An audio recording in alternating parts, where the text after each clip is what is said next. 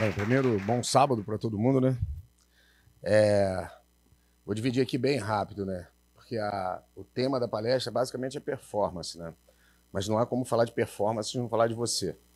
De uma forma mais simples, sucinta, né? Porque a palavra convence. Hoje a gente está vendo muita narrativa, muita palavra, mas o exemplo efetivamente é que carrega. Bem, eu sou o cara mais normal que vocês vão conhecer em qualquer fase de vida de vocês. Sou do interior do estado do Rio de Janeiro, meu pai é motorista de táxi com a quarta série primária, minha mãe costureira analfabeta.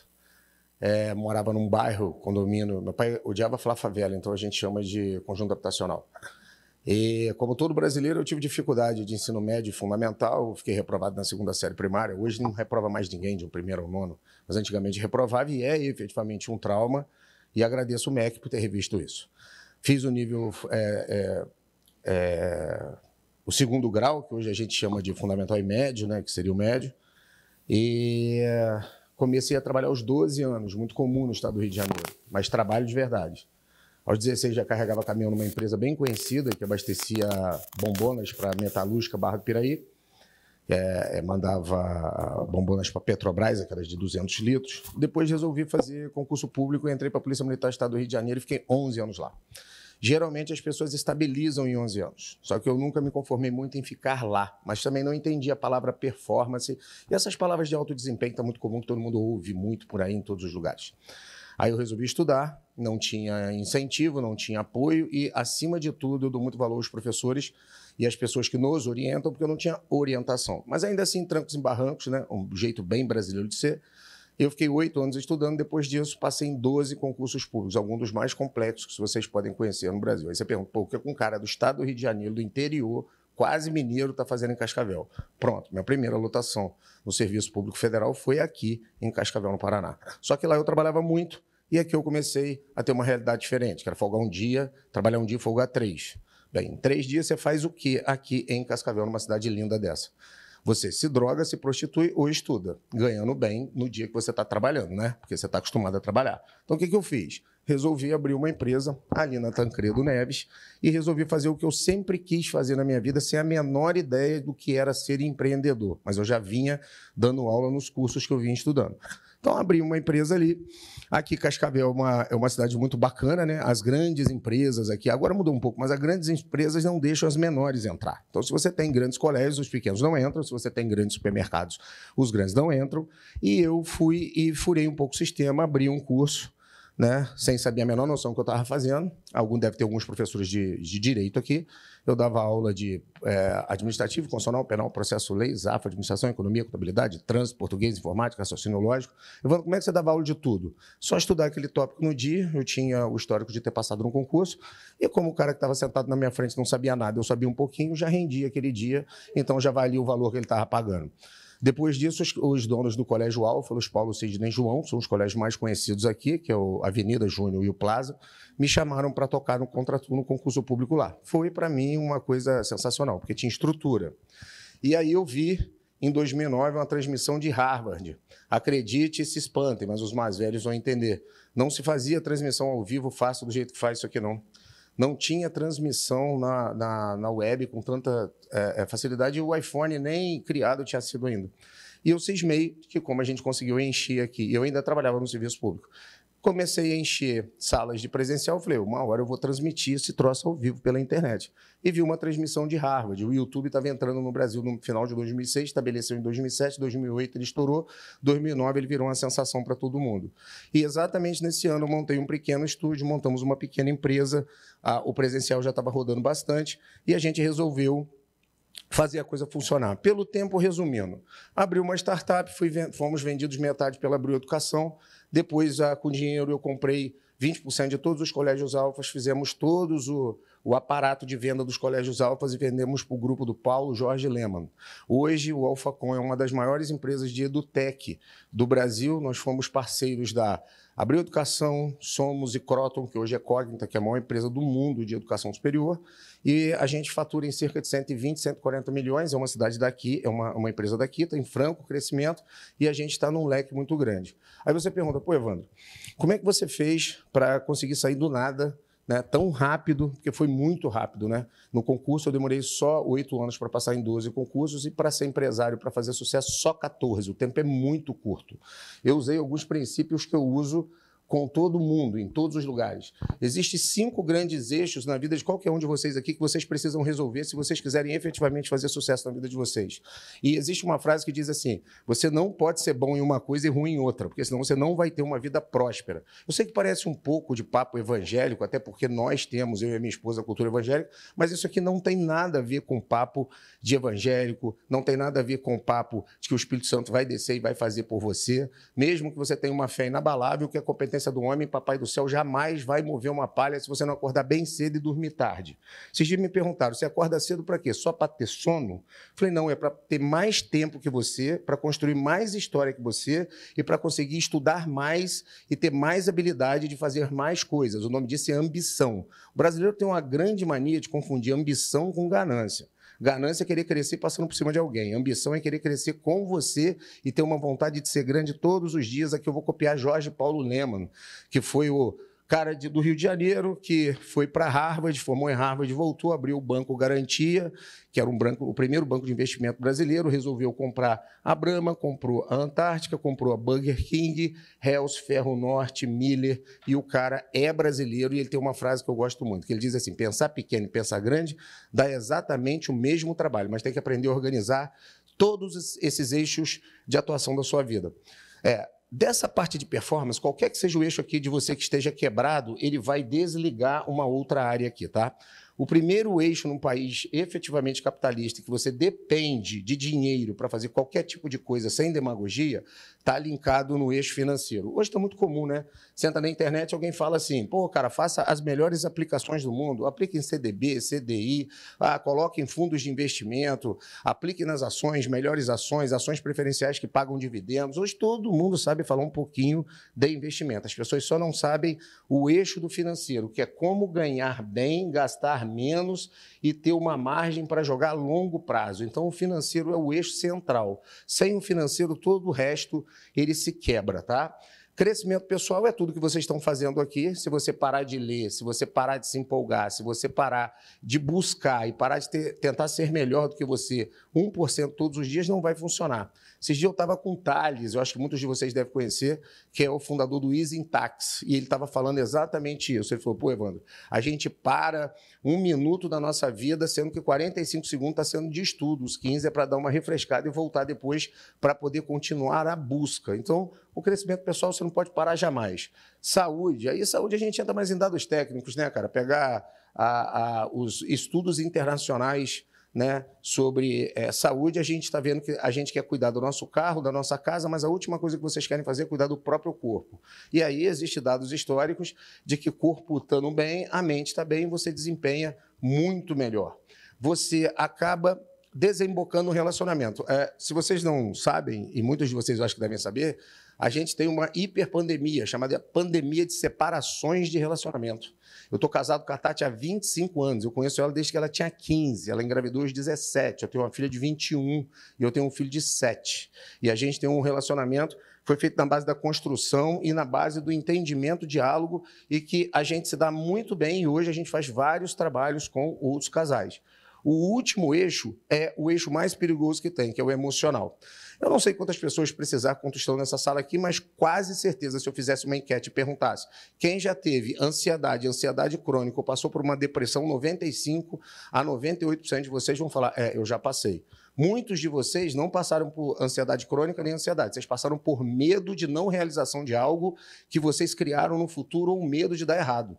Quando você pega uma psicóloga de performance, ela vai falar a mesma coisa. Você não tem depressão, não tem ansiedade, não tem ansiedade crônica. Você tem medo. Aí ela abre um, um PPT e fala as comparações químicas do seu corpo entre ter medo e estar tá em depressão ou ansiedade crônica. Então, quando você cuida desses eixos da vida aqui, efetivamente dá certo. Eu podia trazer N autores para vocês aqui para poder explicar como é que a gente resolve esses eixos da sua vida, mas eu prefiro trabalhar com um chamado Steven Colver, que tem um livro chamado Sete Hábitos das Pessoas Altamente Eficazes. Eu vou indicar alguns livros bem rápido aqui, até por conta do tempo. Por exemplo, um é esse, que é o Steven Colver, que escreveu Os Sete Hábitos das Pessoas Altamente Eficazes. Quem gosta de organização, obrigatoriamente tem que ler Peter Truck, o pai da administração. O terceiro livro é Jack Welch, foi o fundador, melhor, foi o CEO mais bem sucedido de todos os tempos, presidente da General Electric. E ele trouxe vários princípios e parâmetros que servem não só para as empresas, porque hoje eu sou CEO de uma companhia que tem mais de 5 milhões de alunos online, uma EduTech, ela tem o EV, que é o evaluation dela calculado a cerca de 600, 700 milhões de reais, e eu comecei ela debaixo de uma escada aqui em Cascavel, no Paraná, e hoje ela está no Brasil inteiro. Então, quando você pega alguns princípios de pensar grande e vai, trabalha e busca e conhece os mecanismos, você chega lá.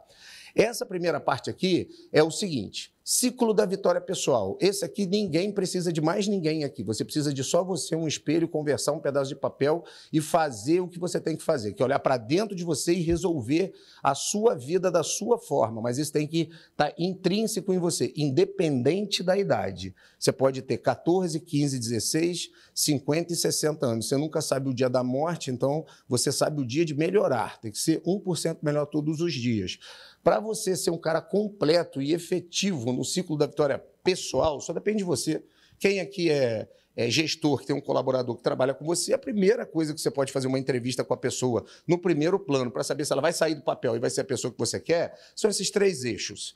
Toda pessoa que não tem proatividade, proatividade não é atividade, não, tá? Eu chegar e mandar a pessoa fazer e ela fazer com a, o chamado, né, vulgarmente falando, mal agrado, isso não funciona. Proatividade é quando a pessoa se levanta, faz uma coisa que ninguém pediu para ela fazer e ela sempre surpreende com aquele desenvolvimento técnico, pessoal, que você fala, pô, essa pessoa efetivamente faz sem precisar mandar, né? sempre tem esses termozinhos. Mas gravando em, termos técnicos, o contrário da proatividade, que é o que a gente não pode ter é a reatividade. São aquelas pessoas negativas. Jô Soares já dizia, né? O positivo demais, a pessoa positiva demais, é um apaixonado que vai fracassar envenenado. E a, o positivo vai vencer, e aquele cara que for negativo, ele já está fadado ao, ao fracasso.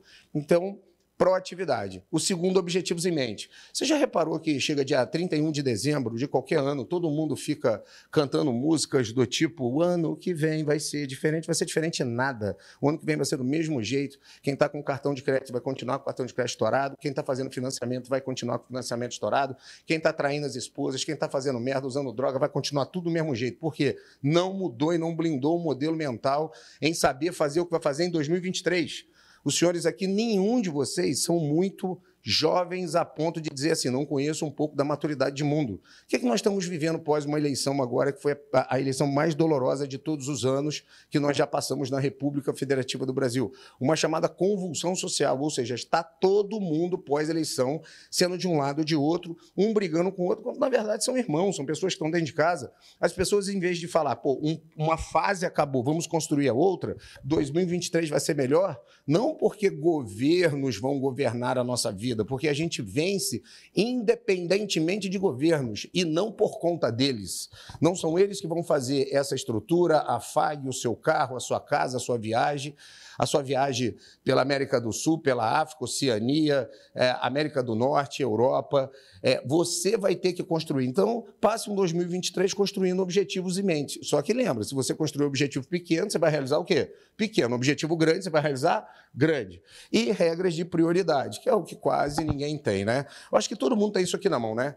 Isso aqui pode ser uma benção ou pode ser uma lata de lixo completamente, totalmente escrachada na sua mão. Senhores que têm filho, tragam um dado muito legal porque filhos não rendem, principalmente aos 16 anos.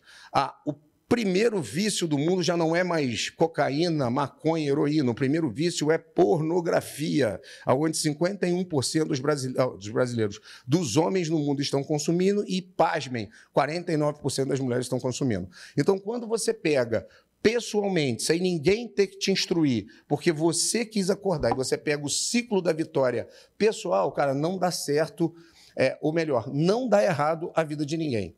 É, Bill Gates já dizia: você pode ter nascido pobre, mas se você morrer pobre, a culpa é sua. E, inveneravelmente, você não tem para onde reclamar disso. Eu sou um grande exemplo de quem saiu de nada e chegou a algum lugar sem auxílio e ajuda de praticamente quase ninguém. Foi só acreditando. E continua acreditando, tá? Continua acordando às 5 e dormindo meia-noite. Eu acho que se alguém me acompanha em rede social, sabe que quando eu entro numa coisa, eu entro para fazer e entro para fazer bem feito. Mas eu viro a chave muito rápido também.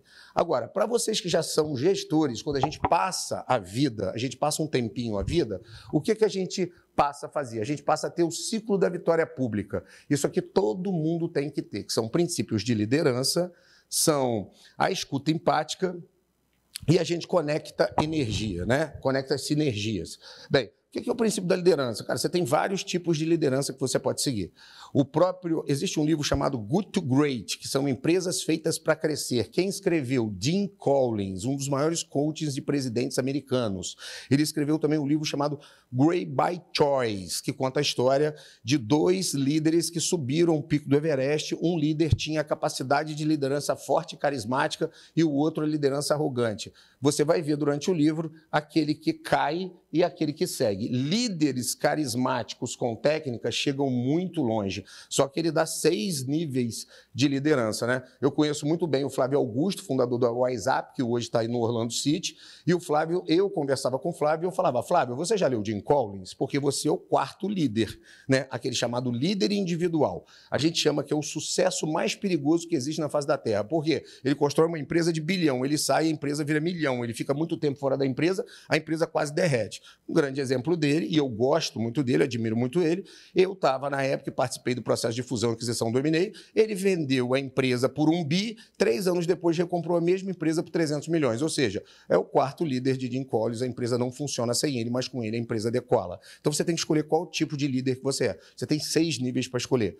É, escuta empática, cara, isso está difícil hoje, né? São seis níveis de escuta. Dois são mais importantes, que é o ganha-ganha e o perde-ganha. São seis níveis para vocês conseguirem entender. Mas, basicamente, a escuta empática é aquela que você senta, escuta, valoriza, interpreta e você coloca para frente. Né? Eu fui no HSM, que é a maior palestra de empreendedorismo que existe, eu acho que muitos de vocês já devem ter ido no HSM. É hiper difícil participar de todas as palestras, mas eu tenho uma técnica de invadir a palestra. Né? Chegue duas horas mais cedo, sente lá e, e, e a, a, conte que pessoas irão faltar, porque é o natural do ser humano. Então eu consigo assistir quase todas as palestras e eu fico muito uh, feliz de estar acrescentando coisas novas na minha vida. E conectar sinergias. Bem, toda vez que a gente tem network, a gente tem tudo. Se a gente está junto aqui, automaticamente a primeira coisa que vocês têm que fazer na parte da, de conectar sinergia é conseguir achar alguém que tenha algo de valor a você e você consiga levar ela para frente, tá?